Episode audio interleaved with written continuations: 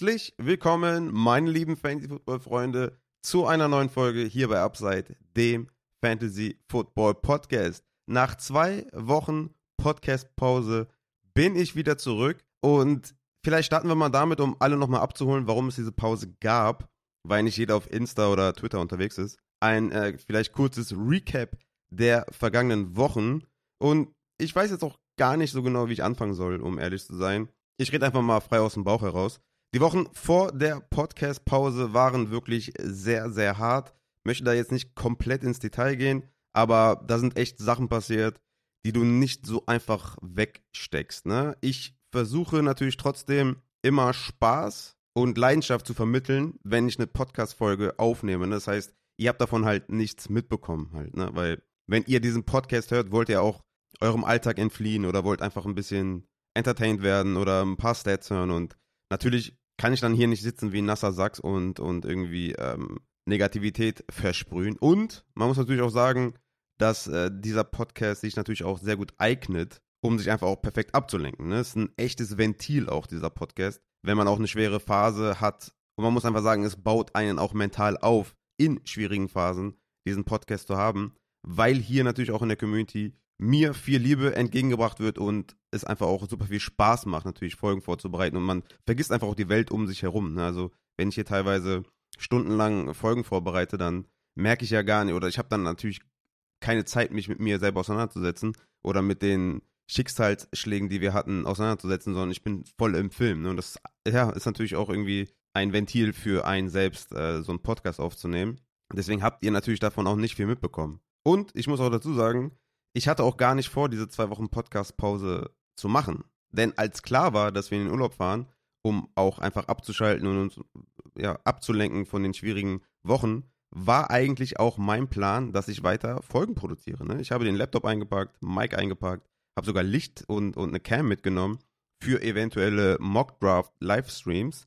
Als wir dann aber im Urlaub angekommen sind, war ich mental wirklich völlig angeschlagen. Also ich habe das dann so richtig gemerkt, als wir angekommen sind, dass so, so, also einfach völlige, völlige Säcke an Steine auf meinem Rücken und die vergangenen Wochen waren einfach echt tough und da habe ich einfach gemerkt, ich habe jetzt momentan keine Energie, eine Folge vorzubereiten und wollte einfach auch die Auszeit voll und ganz meiner Familie widmen. Weil es natürlich im Urlaub dann auch mal ein bisschen anders ist, irgendwie mal kurz zu sagen, ey, ich brauche jetzt mal zwei, drei Stunden, um mich hier vorzubereiten. Ich brauche jetzt noch mal zwei, drei Stunden, um aufzunehmen, um zu cutten, um ja, zu produzieren, um das auch ähm, ja, für euch zu veröffentlichen und so weiter und so fort. Ist im Urlaub natürlich auch ein bisschen anders als zu Hause. Ne? Zu Hause kann ich einfach sagen, ey, so, ich bin jetzt mal kurz arbeiten, mache hier mein Ding, zack, zack, zack. Und im Urlaub ist halt irgendwie, ja, man ist halt so gebündelt auf einem Haufen und dann fällt es einem natürlich auch so ein bisschen schwerer in einer schwierigen Zeit dann zu sagen, ey, ich muss mal jetzt kurz meinen Raum nehmen. Ne? Und das wollte ich nicht. Ich wollte einfach komplett äh, die Zeit meiner Familie widmen und nach kurzer Absprache mit meiner Frau habe ich dann einfach äh, spontan quasi entschieden, zwei Wochen Podcast-Pause zu machen, wie ich natürlich auch in den Videos, die ich gemacht habe, ne, in der Story auf Insta und auf Twitter habe ich das auch gepostet, könnt ihr euch ja nochmal anschauen und im Discord habe ich das auch gepostet. Ja, habe ich dann einfach entschieden, äh, die Pause zu machen. Und ich kann mich echt nur bedanken bei euch, äh, wie ihr das aufgefasst habt. Ne? Ich habe sehr, sehr viele Nachrichten bekommen, sehr, sehr viel Liebe bekommen. Dafür auf jeden Fall vielen lieben Dank an jeden, äh, der da mich unterstützt hat. Ähm, ich muss auch wirklich sagen, dass Nachrichten, die ich bekommen habe, also man denkt vielleicht, also, oder ich habe, wenn ich jetzt irgendwie auf, auf, Twitter bin und so und jemand hat, ne, setzt einen Post ab und so und Leute schreiben, hey, alles Gute und keep your head up und keine Ahnung, ne, dann denke ich mir immer so, ja, das sind einfach so Phrasen und bringt das jetzt irgendwas und freut derjenige sich wirklich. Und ich kann nur sagen, es, es hat mich echt aufgebaut. Also es war wirklich, also die Nachrichten, die ich bekommen habe, haben mir echt Kraft gegeben. Deswegen kann ich nur sagen, an jeden Einzelnen, vielen, vielen Dank dafür. Hat echt gut getan. Und natürlich hat die, die, die Schicksalsschläge der vergangenen Wochen, hat, hat äh, weder eure netten Worte noch der, noch der schöne Urlaub irgendwie wettgemacht. Aber man konnte sich halt auf die Familie konzentrieren und sich einfach äh, schöne Wochen machen. Das war echt auch wirklich sehr, sehr, sehr, sehr schön und insgesamt äh, hat das sehr, sehr gut getan, der ganzen Familie. Nichtsdestotrotz muss ich sagen, habe ich es vermisst, Content zu produzieren und mit der Community zu interagieren. Das muss ich wirklich sagen.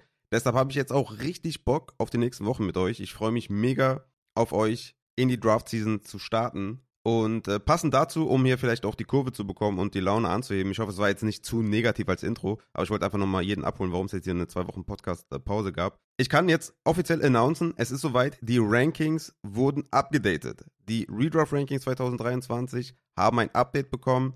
Die Projections sind raus. Das ist das erste, was ich gemacht habe in den letzten zwei Tagen, als ich aus dem Urlaub wiederkam. Mich an die Projections nochmal rangesetzt, nochmal die Rankings abgedatet, alles schön aufbereitet, alles in einer Datei äh, zusammengepackt ich habe auch äh, extra nochmal die Rankings vor dem Update hinter die Spieler gepackt, damit ihr seht, wie krass gestiegen die Spieler sind oder halt ins Gegenteil abgerutscht sind, um das einfach ein bisschen übersichtlicher zu haben. Deswegen ist alles in einer Datei. Ne? Check Patreon, gebt mir gerne Feedback, wie ihr es findet. Appreciate euren äh, Support auf jeden Fall very much. Vielen, vielen Dank an jeden Einzelnen. Steckt auch eine Menge Arbeit drin und ich hoffe einfach, dass es euch gefällt und dass es euch auch weiterbringt. Ne? Natürlich werden auch in den nächsten Wochen die Rankings, wie ihr es letztes Jahr bekommen habt, äh, zur Draft Season mit einem Upside und Floor Rating plus Tiers wird es natürlich geben. Plus halt nochmal mit Notes, ne? wie ihr es letztes Jahr bekommen habt. Ich bin da auch schon dran, das alles zu machen und ja, es wird schon, äh, wird schon mega fett auf jeden Fall. Das äh, kann ich schon so ein bisschen spoilern.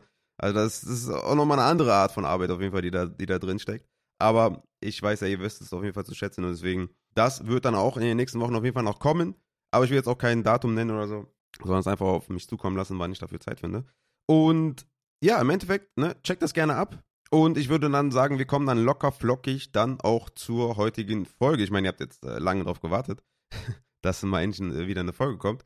Woo! Ich habe richtig Bock auf jeden Fall in diese Folge reinzustarten. Äh, ich bin richtig aufgeregt, hab richtig Bock, hab schwitzige Hände und äh, wirklich, ich gehe richtig rein, ich habe richtig Bock wieder durchzustarten, deswegen let's fucking go. Und wir starten mit äh, Mailbacks zu Opportunitätskosten, gehen dann zum Buffalo Backfield und klären abschließend, ob Derrick Henry ein First Rounder in Dynasty wert ist. Und danach geht es dann um die eigentliche Folge, um die ADP Collision, meine größten Abweichungen mit der Average Draft Position. Also vollgepackte Folge heute für euch. Und ich würde sagen, wir gehen rein. Simon fragt: Hi Rafa, da die nächste Folge sich um das Thema ADP dreht, sollte man sich in Drafts nach der ADP richten?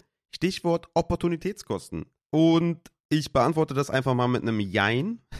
Aber nee, wir gehen mal rein. Also erstmal vielleicht, was sind Opportunitätskosten? Immer, wenn du einen Spieler pickst, dann verpasst du natürlich andere Spieler. Ne? Also zum Beispiel, du pickst Lamar Jackson in einer One-QB-Liga an 1, also First Overall Pick in 1 QB ist Lamar Jackson, dann verpasst du Justin Jefferson, den Wide Receiver 1 Overall. Sprich, die Opportunitätskosten sind hoch. Diese sinken natürlich mit jeder Runde. Wenn du in der vierten Runde Lamar Jackson pickst, dann verpasst du einen Keen Allen, Amari Cooper, also mit Wide Receiver 2. Demzufolge deutlich geringere Opportunitätskosten zu Justin Jefferson, ne? Oder auch einen Christian McCaffrey oder Cooper Cup oder keine Ahnung, wen ihr da seht. Aber, ne, wenn ich einen Keen Allen verpasse, kostet mich das viel, viel weniger Opportunität, als wenn ich jetzt Justin Jefferson verpasse. Jetzt ist die Sache natürlich diese, warum spielt die ADP eine Rolle? Oder warum kann man oder sollte man sich auch danach richten? Naja, ist ganz einfach. Du kannst Lamar Jackson ja übertrieben geil finden und auf deinem Big Board als deinen First Overall Spieler haben, wohlgemerkt im One QB, ne? Also ich äh, mache das extra dramatisch oder um das besser zu veranschaulichen, übertreibe ich jetzt erstmal.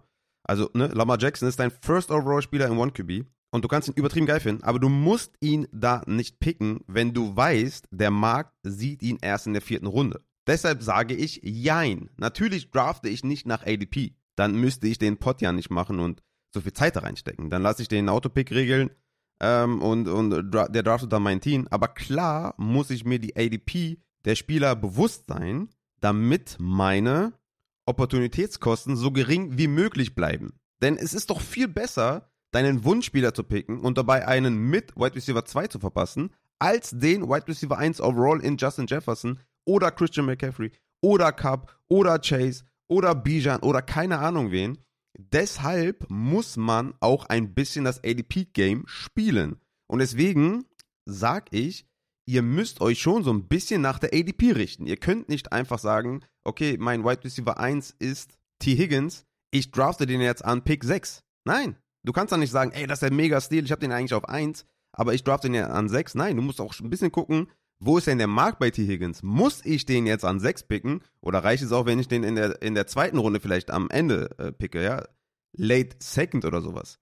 Also du musst dich schon so ein bisschen nach der ADP richten, um halt nicht zu viel Opportunitätskosten auszugeben, sondern du musst gucken, dass du die so gering wie möglich hältst, um immer noch sehr, sehr viel Value abzustauben und vor allem natürlich auch dein Value abzustauben. Ne? Wenn du jetzt, wie gesagt, Lama Jackson als deinen First Overall-Spieler auf deinem Big Board hast in 1 QB und du den in der vierten Runde bekommst, ja, dann ist es ja mega geil gelaufen. Ja? Wenn du den aber in der ersten Runde nimmst, dann lässt du einfach zu viel Opportunität liegen. So, das dazu zur Frage von Simon. Wir gehen weiter zur Frage von Mike, der sagt, hey Rafa, du hast Damian Pierce als deinen Runnerback 31 in deinen Rankings, Singletary als deinen Runnerback 36. Kannst du mir das Backfield aufdröseln? Vielen, vielen Dank für deine Arbeit. Ja, äh, kann ich machen, gar kein Thema. Mm, du siehst es auch tatsächlich in den Projections, also du bist ja Supporter, du wirst das ja in den Projections sehen. Ich habe in den Projections Damian Pierce auf der 35 und Singletary auf der 37. Damian Pierce als Lead Rusher mit 194 Carries zu Devin Singletary's 175 Carries. Allerdings Devin Singletary als Lead Receiver mit 48 Targets und Damian Pierce mit 36 Targets. Alles sehr eng beieinander, wenn ihr das hört. Ne? Also 194 Carries für Pierce plus 36 Targets für Pierce. Singletary 175 Carries, aber dafür 48 Targets. Warum ist das jetzt alles so eng beieinander? Weil es einfach, ja, also ich denke, es wird ein absolutes messy Backfield, weil man kann anhand von den historischen Seasons von Singletary und von der Rookie-Season von Pierce fast nicht sagen, wer welche Rolle sieht, weil die sich relativ ähnlich sind. Also Singletary ist vielleicht der etwas bessere Passempfänger, aber wenn man es jetzt historisch mal anschaut, Target Share und äh, Targets per Game, sind die beiden relativ eng beieinander. Ne? Pierce hatte 3,1 Targets pro Spiel in seiner Rookie-Season als Leadback, wohlgemerkt, und einen 9,4%igen Target Share als Rookie Running Back. Singletary hatte in seiner gesamten Karriere 12,2% Target Share, 8,8% Target Share, 8% Target Share und 9,7% Target Share. Also overall gesehen eigentlich in der Range von Damian Pierce. Man muss allerdings sagen, dass Devin Singletary in der Free Agency zu den Texans gekommen ist. Ja, also er wurde geholt als Komplementärback zu Pierce. Sonst hätten sie ihn ja nicht geholt, sonst hätten sie einfach, keine Ahnung, irgendeinen Veteran gesigned wie Latavius Murray, ja, um einfach ein bisschen Tiefe auf der Runaway-Position zu haben. Aber nein, sie haben ja aktiv Devin Singletary in der Free Agency geholt. Und Singletary hatte letztes Jahr per PFF das sechstbeste Pass-Blocking-Grade aller Running Backs und war relativ konstant tatsächlich als Receiver für die Bills. Und ich denke einfach, dass es ein echter Mix zwischen den beiden wird. Ne? Early Rushing und Short Yardage für Pierce, Pass-Down-Situation für Singletary. Wobei ich da sagen muss, dass ich sowohl denke, dass bei Early Rushing und Short Yardage auch Singletary gemixt wird, glaube ich auch, dass Pierce in Pass-Down-Situationen gemixt wird. Und das seht ihr auch in den Projections. Ich habe sowohl bei Carries als auch bei Targets keine Riesendiskrepanz. Aber ich denke schon, dass man im Endeffekt am Ende der Saison schon sagen kann, dass Damien Pierce mehr Rushing Attempts hatte und Devin Singletary mehr Targets hatte. Aber es wird, denke ich mal, ohne dass sich einer von den beiden verletzt, sehr, sehr schwer sein, auf Weekly Basis zu sagen, wer jetzt mehr Touches sieht. Ne? Es wird dann darauf ankommen, wer ähm, die Goal-Line sieht, wer die Garbage Time vielleicht sogar sieht oder wer die Two-Minute-Drill sieht, wer vielleicht den einen oder anderen Dump-Off-Pass mehr sieht, wer mehr Snapshare hat, sind die in Führung, liegen die zurück. Also das wird sich dann in den ersten Wochen so ein bisschen zeigen, wohin der Trend so ein bisschen geht.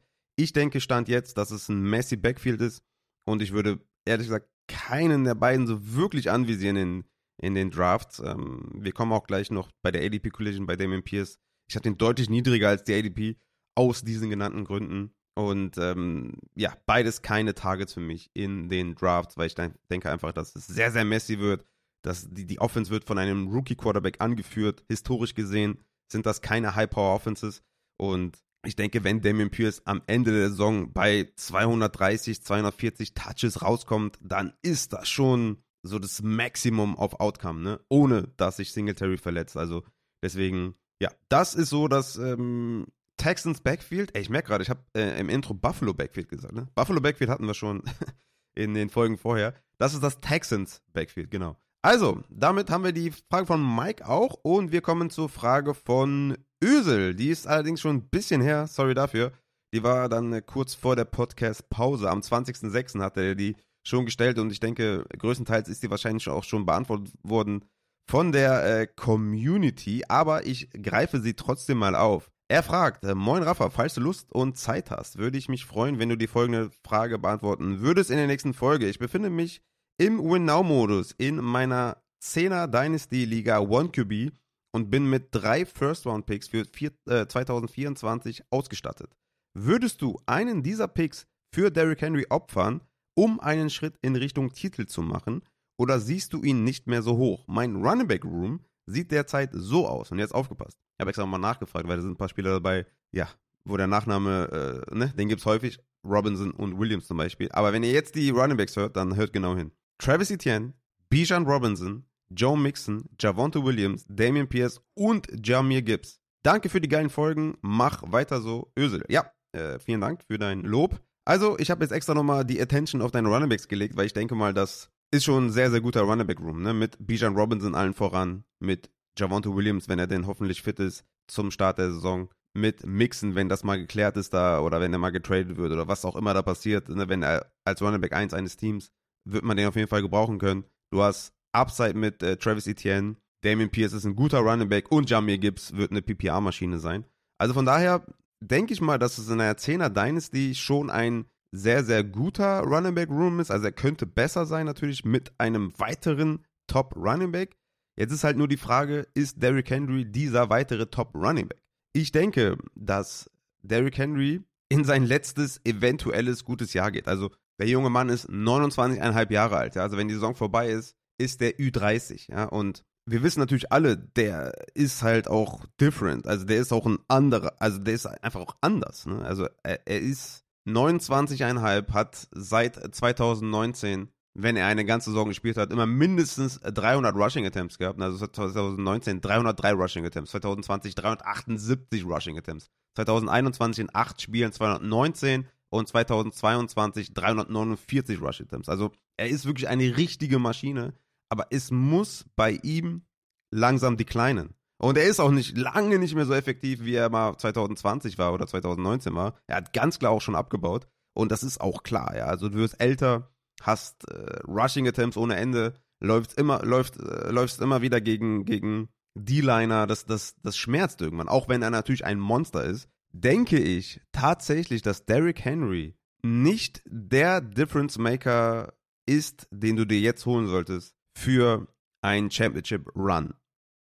Vor allem, wenn du jetzt gerade noch nicht weißt, was ist mit Mixon? Wird er die Saison als Running Back 1 starten eines Teams? Was ist mit Javonte Williams? Wie fit ist der zu Woche 1? Wenn diese beiden Fragen sich geklärt haben, ja, das kann ja in beide Richtungen gehen. Mixon wird gecuttet und findet kein Team im Worst Case und Javonte Williams hat ein Setback und fällt die ersten zehn Wochen aus. So, so. Dann stehst du da und sagst, okay, fuck, ich habe ja nur Bijan, Pierce, Gibbs und Travis Etienne in einer Zehnerliga, wo natürlich die Superstar-Teams viel dichter sind als in einer Zwölfer. Ist ja klar, ne? wisst ihr ja aus vielen Podcasts, die ich schon gemacht habe. Aber jetzt hinzugehen und zu sagen, ich habe zwei Runningbacks, wo Range of Outcome groß ist, ja, in die eine oder andere Richtung mit Mixon und Javonte Williams und zu sagen, ich investiere jetzt einen First in Derrick Henry, wäre mir einfach zu diesem Zeitpunkt in der Season viel zu früh. Also, wenn ich das mache, ja, wenn ich einen First ausgebe für Derrick Henry, dann will ich erstmal sehen, dass zwei meiner sechs Running Backs halt in den ersten Wochen nicht produzieren mit Mixon und Javonte Williams. Beide aus verschiedenen Gründen, habe ich eben erläutert.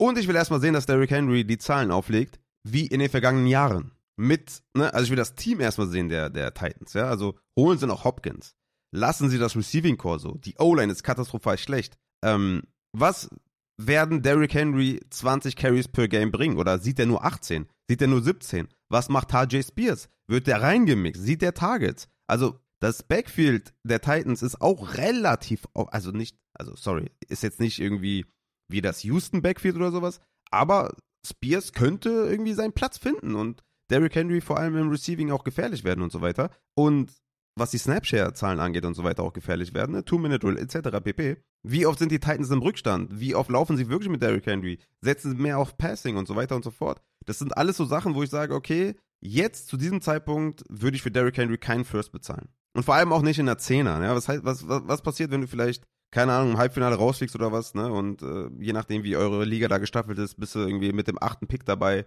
oder siebten Pick dabei oder keine Ahnung, was passiert. Ne? Dann ist das schon mal eine andere Nummer, als wenn du in einer Zwölfer einen Late abgibst. Ja? Dann ist das vielleicht acht bis zwölf oder was, ne? Und bei dir ist es dann direkt schon sechs bis zehn. Ne? Also von daher ist das so eine Sache, würde ich das jetzt in der, jetzt Stand dieser Offseason, Stand jetzt nicht machen. Ich würde es in Season machen. Ich würde es in Season machen, wenn Mixon und Javonte geklärt ist, was mit den beiden ist. Und wenn du vielleicht auch ein klareres Bild hast von einem Running Back, der jetzt wirklich auch die Carries sieht und die Punkte macht, ja, dann kannst du immer noch einen First abgeben für Derrick Henry in Season. Statt es off, äh, Off-Season zu machen, ohne zu wissen, wie wirklich Derrick Henrys Rolle ist und wie es einfach mit deinem Running Back Room aussieht. So, ich hoffe, die Frage wurde jetzt ausführlich beantwortet und äh, wurde ja auch schon teilweise in, von der Community beantwortet. Und wir können dann äh, tatsächlich auch reingehen in die eigentliche Folge, in die ADP Collision. Meine größten Abweichungen auf Quarterback, Running Back, Wide Receiver und Tight End. Und wir starten natürlich mit den äh, Quarterbacks, ne, ist ja klar. Der erste Quarterback, wo ich eine ADP-Abweichung sehe, ist Joe Burrow, mein Quarterback 7. Die Average Draft Position hat ihn auf Quarterback 4. Und es ist nichts gegen Joe Burrow, weswegen ich ihn drei Spots hinter der ADP habe.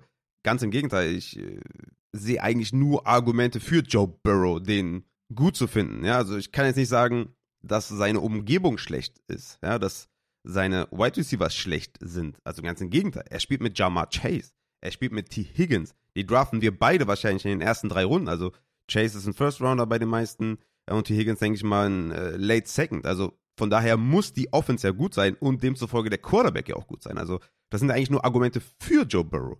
Warum habe ich also jetzt Joe Burrow auf der 7? Und warum ist das die erste Abweichung zu ADP und warum muss ich den besprechen und euch sagen, don't do it? Weil Joe Burrow, was hat Joe Burrow nicht, was die anderen, die ich über Joe Burrow haben? Vielleicht kommt ihr selber drauf. Ich habe als Quarterback 1 Patrick Mahomes, okay, Mahomes ist, äh, ist eine andere Liga. Aber ich, ich starte bei Jalen Hurts, mein Quarterback 2. Also, Quarterback 2, Jalen Hurts. Quarterback 3, Josh Allen. Quarterback 4, Lama Jackson. Quarterback 5, Justin Fields. Und dann kommt Joe Burrow. Was haben die alle, was Joe Burrow nicht hat? Richtig, Rushing. Das ist das Einzige, was gegen Joe Burrow spricht und weswegen ich einfach sagen muss, es ist mir ein Rätsel, warum die ADP einen Joe Burrow über Lama Jackson und über Justin Fields hat. Das ist der Fantasy Cheat Code. Das Rushing ist der Fantasy Cheat Code. Wenn ihr natürlich jetzt sagt, ey, hör mal zu, ich spiele mit First Down Bewertung, mit Completion Bewertung, mit Incompletion Bewertung, mit Sack Bewertung, mit was auch immer, mit Yards Bewertung, dann habe ich sehr viele Cases für Joe Burrow und gegen einen Justin Fields. Aber mit einem normalen Scoring gibt es für mich keine Welt, in der ich Lamar Jackson oder Justin Fields hinter Joe Burrow ranken würde. Deswegen die erste ADP Abweichung ist Joe Burrow. Es ist nicht wegen dem Spieler, es ist nicht wegen der Umgebung, es ist nicht wegen seinem Potenzial, es ist wegen seinem Rushing. Ich kann ihn nicht vor Rushing Quarterbacks wie Lamar Jackson und Justin Fields ranken. Der zweite Quarterback, wo es Abweichungen gibt, ist Daniel Jones. Daniel Jones ist mein Quarterback 9. Die ADP hat ihn auf 13. Jetzt kann man natürlich sagen, okay, du bist ein Homer. Alles fair, sehe ich auch und äh, kann ich mit leben. Es ist einfach so, eigentlich dasselbe Argument wie bei Joe Burrow, nur halt, wir sind jetzt eine Stufe drunter halt, ne? Aber Daniel Jones hat 2022 Points per Game als Quarterback 10 abgeschlossen mit 18,4 Points per Game, hatte 15 Passing Touchdowns und 7 Rush Touchdowns. Plus 708 Rush Yards, macht 7 Punkte pro Spiel nur durch sein Rushing und er hatte zusätzlich noch 65 Designed Carries. Hat mit absoluten Schmutz-Receivern, okay, das wäre jetzt zu viel gesagt. Hodgins hat eigentlich ganz gut gespielt, muss man sagen. Aber er hat mit. er hatte nicht die besten Anspielstationen und bekommt jetzt Darren Warner dazu. Das ist ein Matchup-Tight End, eine Matchup-Tight End-Waffe, die er vorher nicht hatte. Er hatte vorher Bellinger, der das Beste daraus gemacht hat, aber bei weitem nicht die Athletik besitzt von einem Darren Waller. Und da muss man einfach sagen, wenn du letztes Jahr schon als Quarterback 10 abgeschlossen hast, mit einem dürftigen Wide Receiver Room und hast halt die Rushing-Zahlen, dann muss ich sagen, ist er für mich ein Top 10 Quarterback und ich würde ihn auf jeden Fall nicht außerhalb der Top 12 sehen, wie die ADP das sieht und würde Daniel Jones als klaren Top 10 Fantasy Quarterback bezeichnen. Die nächste Abweichung, die ich habe, ist äh, Dak Prescott von den Dallas Cowboys, ist mein Quarterback 15. Die ADP hat ihn auf der 10 tatsächlich. vor Daniel Jones zum Beispiel. Und warum habe ich Dak Prescott auf 15? Ist relativ schnell gesagt. Also, wir wissen nicht, wie diese Offense 2023 so aufgestellt sein wird. Ne?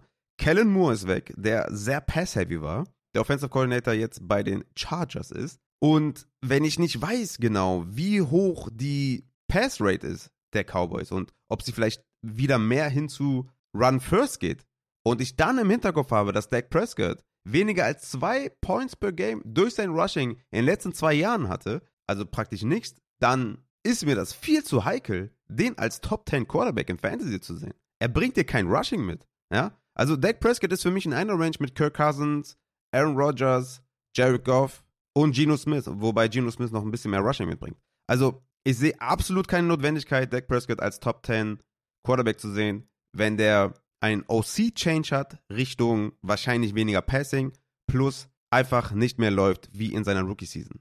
Bringt mich zum nächsten Quarterback und das Kirk Cousins, mein Quarterback 16, die ADP hat ihn auf 12. Ist jetzt gar nichts, wo ich jetzt viel sagen muss. Ich mag Kirk Cousins eigentlich und sehe den auch als richtig, richtig geilen zweiten Quarterback in Superflex zum Beispiel und sowas und würde auch wahrscheinlich damit d'accord gehen, den auch äh, in One QB zu haben, irgendwie Late Run und so. Ich, ich möchte gar nicht jetzt krass dagegen gehen. Wie gesagt, für mich ist es eine Range, Geno Smith, Aaron Rodgers, Dak Prescott und Kirk Cousins. Ich könnte Kirk Cousins jetzt auch auf, auf der 13 haben, wo ich jetzt Geno Smith habe. Dann ist es nur ein Platzunterschied. Ist für mich ein Tier. Hm, werde ich dann natürlich auch in den Rankings dann, die dann irgendwann kommen, äh, mit der, mit der Floor- und Upside-Bezeichnung. Ey, für einen hohen Floor absolut genial, ne, mit Justin Jefferson und so. TJ Hawkinson, Jordan Addison. Absolut, alles, alles nice, kann ich nichts gegen sagen. Upside fehlt halt so ein bisschen äh, weil er kein Rushing mitbringt. Aber das ist für mich eine Range. Dak Prescott, Aaron Rodgers, Geno Smith und Kirk Cousins. Deswegen äh, kleine Abweichung und äh, nicht besonders erwähnenswert, zumindest nach meinen Rankings. Einen habe ich noch und das ist Brad Purdy von den San Francisco 49ers, mein Quarterback 18, der ADP hat noch 25. Es ist einfach, ich denke mal, jetzt zu früh zu sagen, wo man jetzt die San Francisco Quarterbacks hat. Ich habe jetzt in den Projections Purdy als Starter, deswegen ist Debo Samuel auch relativ hoch ähm, bei den Wide Receiver Rankings wegen seinem Rushing. Ne? Das hatte ich ja vor ein paar Wochen noch ja, eher so als Trey Lance ähm, angeführte Offensive betrachtet und deswegen hatte Debo noch ein bisschen weniger Rushing Attempts. Jetzt hat er ein bisschen mehr bekommen, weil ich habe irgendwie das Gefühl, dass Brock Purdy startet. Keine Ahnung, was da passiert. Ne? Brock Purdys ähm, Recovery sieht ja sehr, sehr gut aus. Ich habe so die Befürchtung, dass Purdy startet und ähm, dann, also die Befürchtung für alle Trey Lance-Owner, sorry, äh, dass Brock Purdy startet und äh, ja, deswegen habe ich ihn auf 18 ich denke mal, dann wird die ADP auf jeden Fall auch deutlich, äh, deutlich wohlgesonnener sein bei äh, Brock Purdy. Und Brock Purdy war von Woche 13 bis 18 als Starter von den 49ers Quarterback 11 in Points per Game mit 18,1 Punkten. Also von daher denke ich mal, ist das da jetzt hier als Quarterback 18 auch wirklich fair. Ich habe das jetzt einfach mal so gerankt, dass er auch eine ganze Saison spielt. Ne? Ich habe noch einen Jared Goff davor, einen Kirk Cousins, Dak Prescott, Aaron Rodgers und Geno Smith. Aber ich würde sagen, dahinter ist das schon echt ein fairer Case für Brock Purdy. Ich habe ihn jetzt zum Beispiel vor Derek Carr, vor Russell Wilson und vor Matthew Stafford. Das zu den äh, Quarterbacks und ich würde sagen, wir kommen dann zu den äh, größten Running Back Abweichungen. Und der erste Spieler, der auf der Liste ist, ist Ramondre Stevenson von den New England Patriots, ist mein Running Back 5. Der ADP hat ihn auf Running Back 10. Ist jetzt für mich relativ unverständlich, ehrlich gesagt, nach dem James Robinson Cut, den, äh, ja, den hatte ich ja vorher, glaube ich, da in der Range. Jetzt mit dem Cut ist ja, denke ich mal, offensichtlich, dass Ramondre Stevenson vor einer Workhorse-Season steht. Also, wenn sie noch was machen, irgendeinen Veteran holen und so, bin ich der Erste, der sagt, okay, ein bisschen Bedenken sind jetzt da. Aber bei aller Liebe für Kevin Harris und für Pierre Strong, ne, vor allem für Pierre Strong, Ramondre steht vor einer Workhorse-Season. Ich kann mir das nicht anders vorstellen. Auch vor dem James Robinson Cut habe ich ihn als klaren Leadback gesehen. So sehe ich jetzt Ramondre Stevenson wirklich als potenziellen Running Back 1 Overall Finisher. Also das kann ich mir sehr, sehr gut vorstellen. Ich habe ihn momentan in der Projections mit 267 Rushing Attempts und 70 Targets und auch in den Projections als Running Back 5 und ich denke, da geht kein Weg dran vorbei, den nicht als Workhorse zu sehen. Deswegen fünf Plätze über der ADP. Dann kommen wir zu meinem Running Back 9, das ist Saquon Barkley. Der ja, hat die Projections nicht so gut überlebt und die ADP sieht ihn als Runnerback 3. Ich denke einfach insgesamt, dass Saquon Barkley einen Schritt nach hinten gemacht hat. Das belegen auch mehrere Zahlen, die habe ich auch schon öfter vorgelesen. Sowohl im Rushing als auch im Receiven einen klaren Schritt nach hinten gemacht. Er hat letztes Jahr klar von seiner Opportunität äh, gelebt. Er hatte einen 80-prozentigen Opportunity Share, den größten aller Running Backs. hatte 17% Target Share, 4,7 Targets pro Spiel. Trotz Daniel Jones Rushing, ne, normalerweise Rushing Quarterbacks sind nicht gut für Target Share der Running Backs, das ist historisch bewiesen. Es war ein kleiner Outlier tatsächlich und äh, ich denke einfach, dass es ein bisschen wieder zur Mitte geht und Saquon Barclays Effektivität vielleicht noch schlechter wird. Und deswegen bin ich da sehr, sehr vorsichtig bei Saquon Barkley und ist für mich kein Top 3 Running Back in Fantasy. Der nächste Running Back, den ich niedriger sehe als der ADP, ist Jonathan Taylor, mein Running Back 10 der Indianapolis Colts. ADP hat ihn auf 5. Das finde ich echt bold, weil ja, Anthony Richardson, glaube ich, sehr, sehr, sehr, sehr viel laufen wird. Und es ist einfach nicht gut für Running Backs, wenn du einen Rushing Quarterback hast. Ne? Es ist nicht gut für die Target Share der Running Backs und es ist auch nicht gut für die Rushing Attempts. Natürlich öffnet das Lanes für die Running Backs und die Effektivität wird wahrscheinlich ein bisschen steigen, wenn die Defenses natürlich auch auf die äh, Rushing-Gefahr von Anthony Richardson reagieren müssen, da einen Spy äh, ablegen müssen, um den zu bewachen, öffnet vielleicht eine, den einen oder anderen Raum für Jonathan Taylor. Aber ich denke, insgesamt ist das trotzdem nicht förderlich, einen Rushing Quarterback an seiner Seite zu haben. Und ich denke halt insgesamt, dass die Target Share deutlich sinken wird, als im Gegensatz zu Carson Wentz an der Center oder Nick Foles an der Center oder wer auch immer Pocket Passer an der Center, das wird einfach mit Anthony Richardson deutlich nach hinten gehen. Weil klar, ne, wenn du einen Rushing Quarterback hast, er nimmt dir einfach Opportunity, indem er halt selber läuft. Und jedes Mal, wenn ein Rushing Quarterback selber läuft, nimmt er Opportunity für die Receiver, für den Running Back, für alle. Das ist ein, dann ein Quarterback Play des Quarterbacks. Und das ist in der Welt der Opportunity für Running Backs nie gut. Dann kommen wir zu meinem nächsten Running Back und das ist Aaron Jones. Der ist mein Running Back 11. Die ADP hat ihn auf 17 tatsächlich. Also ich bin viel höher bei Aaron Jones und das liegt einfach daran, dass Aaron Jones seit Jahren ein guter Running Back ist. Klar kann man auch bei ihm sagen, ey, der wird dann 29, wenn die Saison anfängt. Da würden die Kleinen auch stattfinden. Alles fair, aber seit Jahren liefert er ab. Ne? Yards created, per carry, Running Back 7, evaded tackles, Running Back 9. Auch im Receiving sehr, sehr gut gewesen. Yards per Route Run 1,5, Catch Rate Running Back 5 gewesen, hatte die sechs meisten Receptions letztes Jahr, ist halt immer wieder auch im Receiving eine, eine echte Gefahr und war Leadback letztes Jahr gegenüber AJ Dillon auch im Rushing, hatte 213 Carries zu 186, macht einen Rush Percentage Anteil von 51,9% zu 45,3% von AJ Dillon plus Receiving. Ja, also wir haben hier einen Leadback im Rushing und einen Leadback im, im Receiving. In Zahlen sind das 13,4% Target Share für Aaron Jones und 8% für AJ Dillon. Dazu ist Aaron Jones mit seinen Targets, mit seinen Carries auch sehr effektiv. Die Offense bringt mir auch genug Upside mit, mit Jordan Love, weil ich ihn auch am College geil fand, dass ich sage, hier ist auf jeden Fall Potenzial für eine sehr, sehr gute Season von Aaron Jones. Deswegen habe ich ihn auf der 11 und deutlich höher als die ADP. Der nächste Running Back auf der Liste ist James Conner, mein Running Back 18. Die ADP hat ihn auf 26 und ich muss dazu sagen, dass die Projections den sehr, sehr geil sehen. Ne? Ich habe James Conner als Projection als Running Back 10. Also das ist echt krass. Mit 273 Carries und 65 Targets, also echter Workhorse. Hier muss man natürlich Abstriche machen, weswegen ich ihn jetzt auch nicht auf der 10 habe, sondern auf der 18. Man muss Abstriche bei der Offense natürlich machen.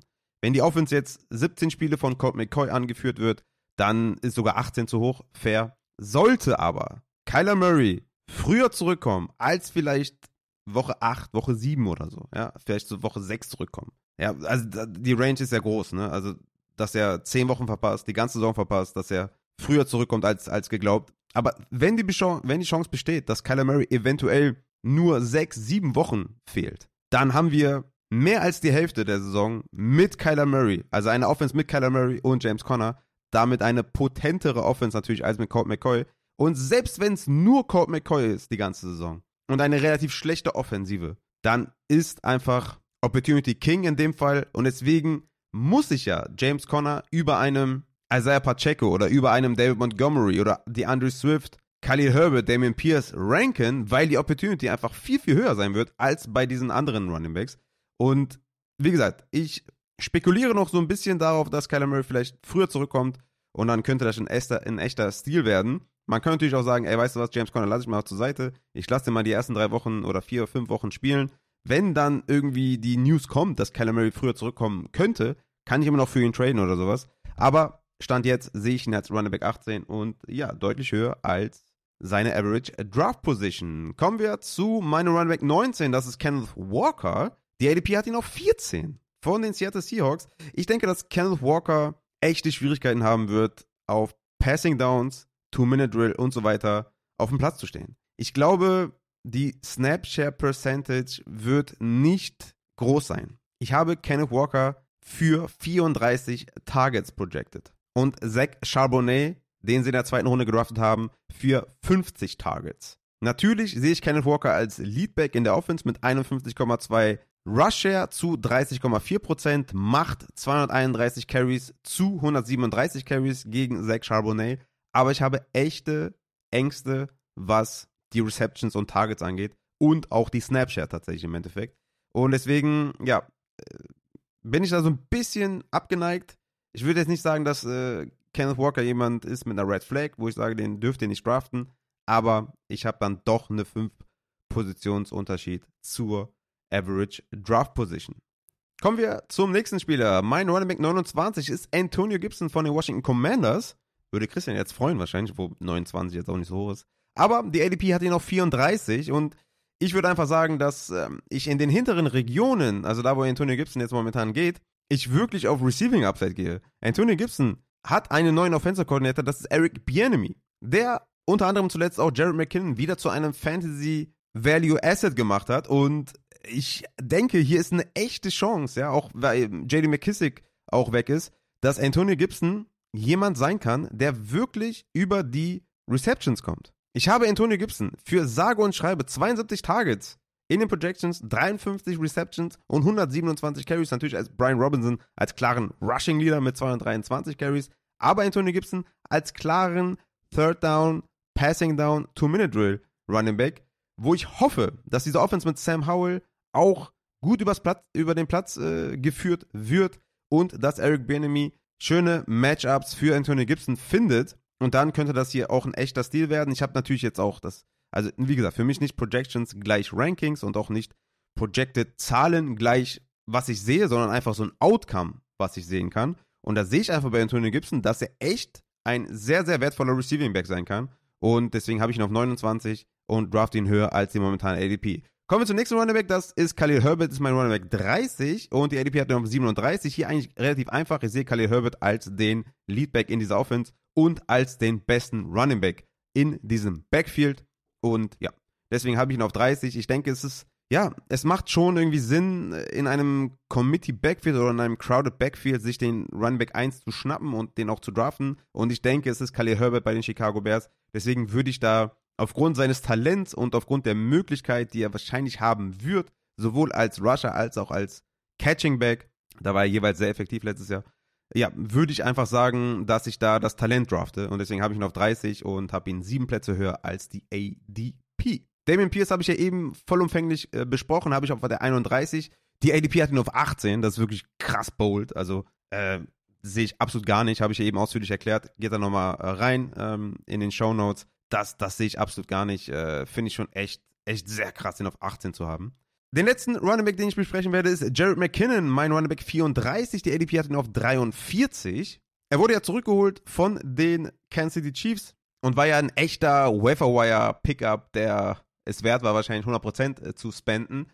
Hat er in den letzten Wochen echt brutal abgeliefert. War Running Back 1 overall in Woche 14. War Running Back 1 overall in Woche 15. Dann in Woche 16 12,8 Punkte, in Woche 17 22,6 Punkte. Also wirklich echt abgeliefert und hatte da einfach, ja, die Targets waren einfach sehr, sehr geil. Neun Targets, acht Targets, sechs Targets. Also das, ich kann mir nicht vorstellen, dass es anders sein wird ähm, dieses Jahr.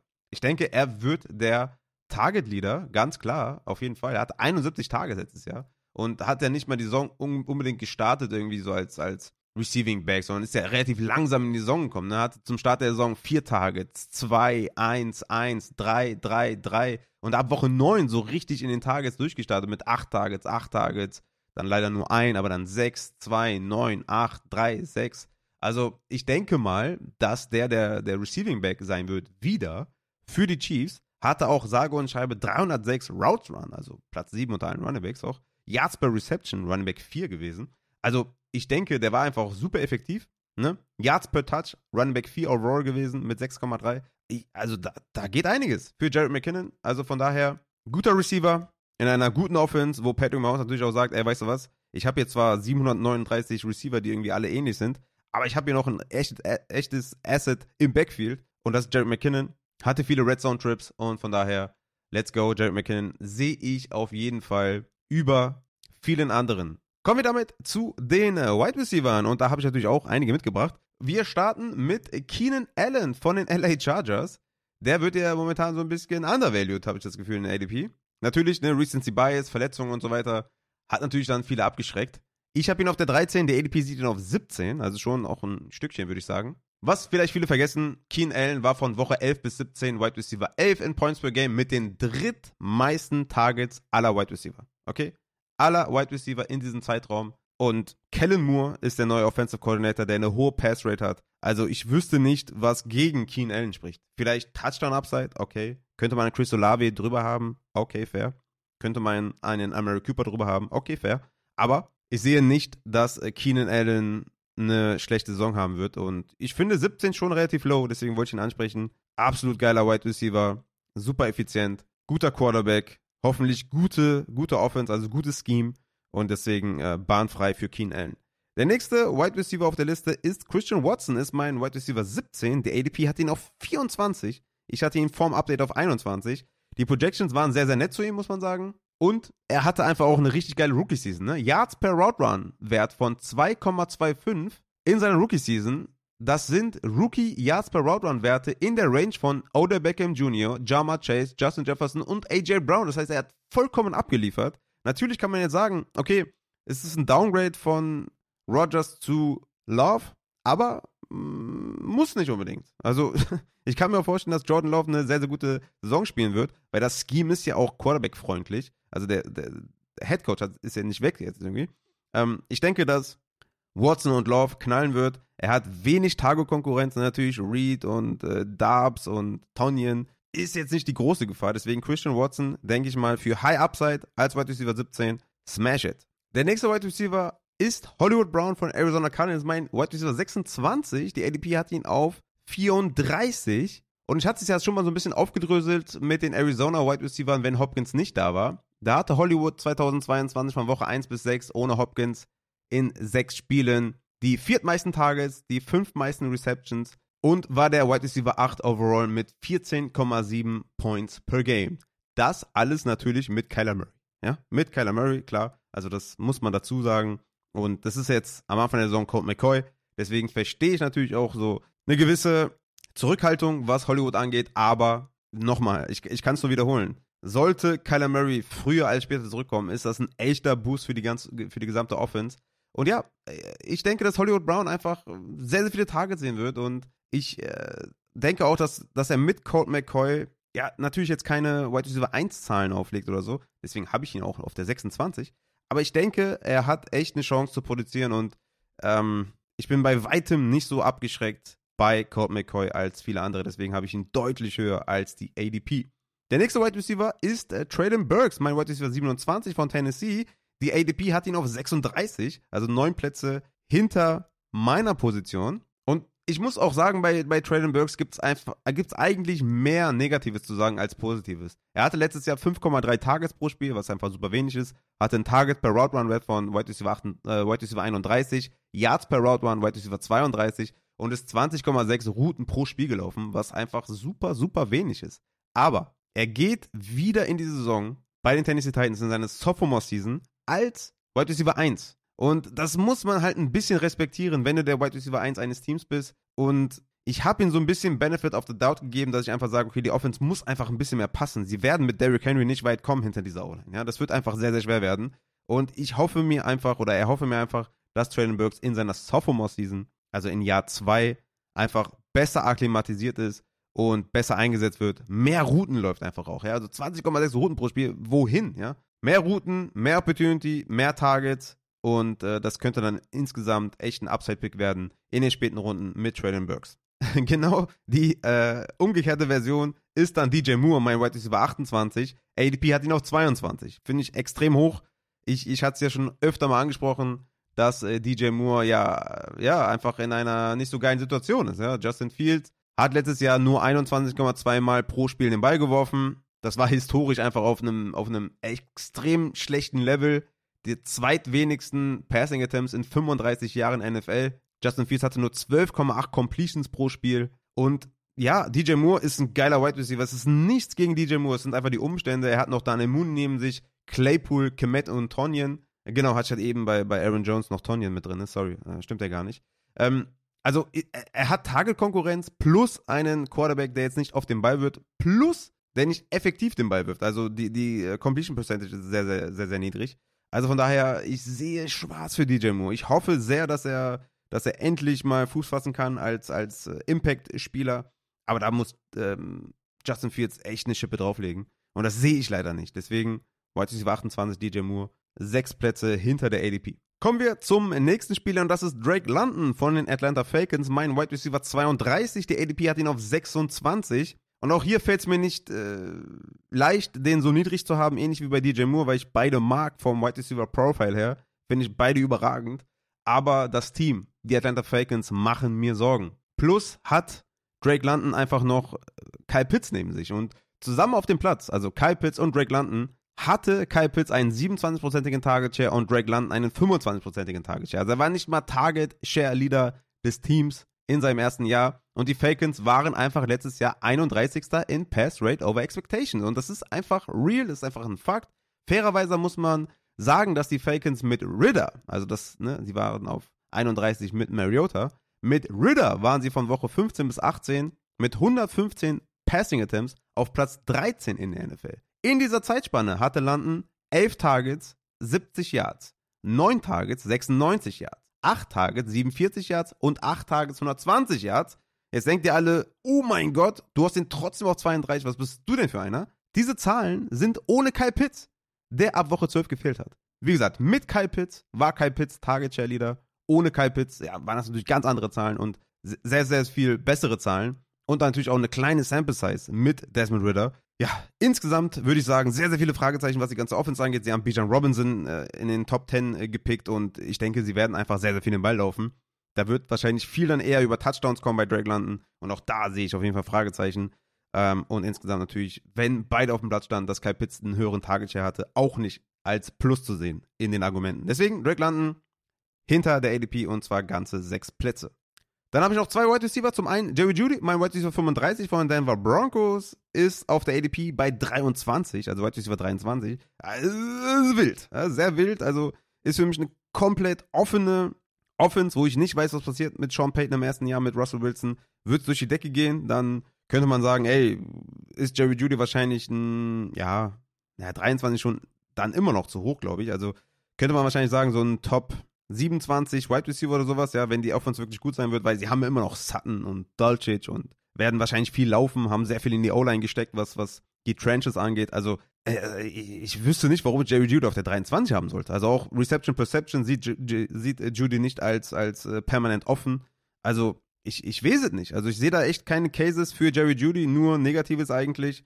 Und äh, mir ist die Offense viel zu bold und viel zu undurchsichtig, dass ich sage, ich habe da jetzt einen klaren Wide Receiver 1 den ich klar anvisieren würde. Für mich völlig offen, wer überhaupt Wide Receiver 1 ist, mit dem neuen Offensive Coordinator und was da passiert ist wegen Jerry Judy.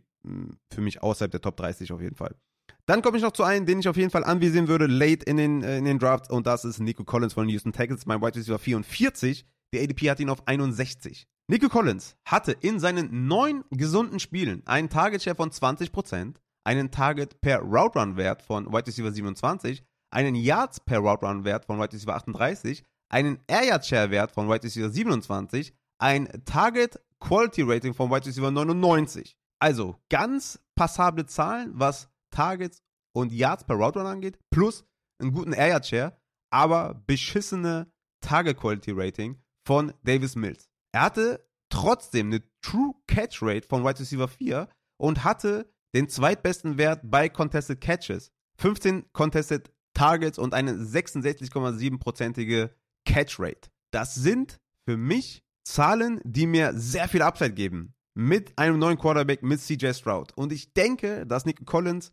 keine wirkliche Target-Gefahr hat. Natürlich haben sie Robert Woods und Dalton Schultz, wobei Dalton Schultz, denke ich mal, die größere Target-Gefahr ist. Und Robert Woods, ja, relativ washed ist, ne? viele Verletzungen und so weiter, dass ich glaube, dass Nico Collins der Wide Receiver 1 sein wird. Und er war letztes Jahr auch mit Brandon Cooks auf dem Platz, also wo beide auf dem Platz waren, gespielt haben, mit einem 24-prozentigen Target Share gut unterwegs. Also Cooks hatte 26% und Collins 24%. Targets are earned.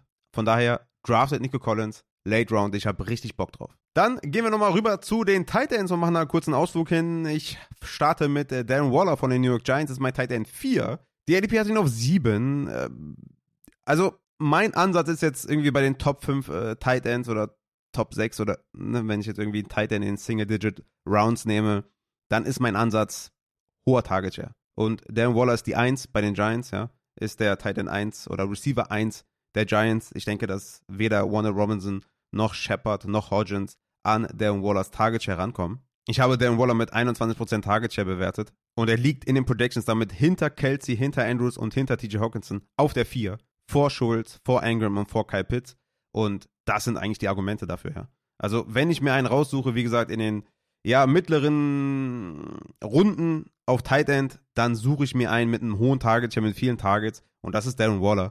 Und das ist ja auch für mich ganz klar über einem George Kittle zum Beispiel. Deswegen, ja, Waller auf der 4, ADP auf der 7. Dann äh, gehe ich zu George Kittle, den ich eben genannt habe. Mein Tight End 6. Die ADP hat ihn auf der 4 und ja, ich hatte ja schon mal einen Breakdown gemacht zu dem San Francisco Receiving Core, wenn alle fit waren. Also Christian McCaffrey, Debo Samuel, Ayuk und eben George Kittle. Und da hatte er einfach einen 14-prozentigen Target Share. Also das ist real gewesen. Ich meine, die Sample Size war jetzt nicht übertrieben hoch. Es waren nur fünf Spiele. Aber 14% Target Share, also wo kommen wir denn da hin? Also natürlich würde ich auch sagen, das wird jetzt ein bisschen sich wieder anpassen und vielleicht Richtung 17% gehen oder sowas. Aber es reicht für mich auf jeden Fall nicht, um den als äh, Titan 4 zu haben. Deswegen habe ich George Kittle zwei Plätze unter der ADP. Der andere ist Kyle Pitts, äh, Tight End 7 in meinem Ranking von den Falcons. Der ADP hat ihn auf 5, also auch jetzt nicht so übertrieben große Diskrepanz, aber ja, die Offense halt einfach, ne? Also ich, ich weiß es nicht. Also zumindest mal das Argument des Receiver 1 könnte man hier bei Kyle Pitts anwenden, ne? wobei ne, Drake London und Kyle Pitts sich relativ ähnlich sein werden. Ist jetzt nicht so klar wie bei Kelsey oder Andrews oder Waller. Ne? Es ist schon ein bisschen anders. Plus die Offense, wie gesagt, wie viel wirklich gepasst. Also da bin ich ein bisschen skeptisch. Ich habe etwas Angst, dass Kyle Pitts halt da nicht durchstarten kann aufgrund der Offensive. Aber ähm, ist natürlich ein geiler, geiler Titan, kann man nichts gegen sagen. Dann habe ich noch einen äh, Titan mitgebracht und das ist Cole Komet, ist mein Titan 17. Die ADP hat ihn auf der 14 und ich weiß nicht warum. Also ich könnte Cole Komet auch gut und gerne noch niedriger haben. Ich finde 17 auch irgendwie noch zu hoch, aber ich konnte Gesicki oder McBride oder Sam Laporta jetzt nicht wirklich drüber nehmen. Ähm, aber ich hätte es irgendwie gerne gemacht, weil was soll der in der Offense jetzt wirklich machen? Mit einem echten Alpha, mit DJ Moore noch neben sich. Also letztes Jahr war, war ja nur Daniel Mooney da ähm, neben ihm, ne? Plus noch äh, Tonyan, der vielleicht noch ein bisschen was sieht auf Tight End und so weiter, plus die niedrige Passing Attempts in der ganzen, in der gesamten Offensive. Also ich wüsste nicht, warum ich Cole Komet irgendwie auf der 14 haben sollte und damit noch tatsächlich irgendwie draften würde Late Round. Also das sehe ich gar nicht. Äh, könnt ihr mir ja vielleicht mal sagen, warum man das tun sollte, aber ich bin da auf jeden Fall raus. Bei den Passempfängern insgesamt natürlich der Bears und vor allem auch auf Tight End. Also warum sollte ich einen Tyler Higby als zweite Anspielstation ganz klar neben Cooper Cup einen Dalton Kincaid mit viel mehr Upside als einen Cole Komet, einen Jovan Johnson, der in der Red Zone sehr, sehr viel anvisiert wurde bei den New Orleans Saints, hinter einem äh, Cole Komet haben. Also das macht für mich irgendwie gar keinen Sinn. Äh, deswegen Cole Komet noch äh, einen, den ich hier ansprechen musste. So, damit sind wir tatsächlich auch am Ende der Folge angekommen, meine lieben Fantasy-Football-Freunde. Hat richtig viel Bock gemacht, ich hatte richtig viel Spaß, äh, Vorbereitung war geil, ich bin wieder richtig into it und äh, freue mich auf die nächsten Wochen. Wenn ihr natürlich wieder Mailbacks habt, die interessant sein könnten, dann schickt sie mir gerne rüber. Nächste Woche machen wir einen Mockdraft mit einem besonderen Gast. Ähm, könnt ihr euch drauf freuen. Wird der erste Mockdraft dieser Offseason. Ich habe richtig viel Bock drauf. Es wird auf jeden Fall noch Content regnen die nächsten Tage. Mit dem Matze ist noch was geplant, was richtig Großes sogar geplant. Deswegen seid auf jeden Fall, ne, stay tuned, wie ich immer so schön sage. Wie gesagt, checkt gern Patreon, lasst Support da. Vielen, vielen Dank an jeden Einzelnen. Und ja, happy to be back und ich wünsche euch noch eine schöne Woche. Haut rein!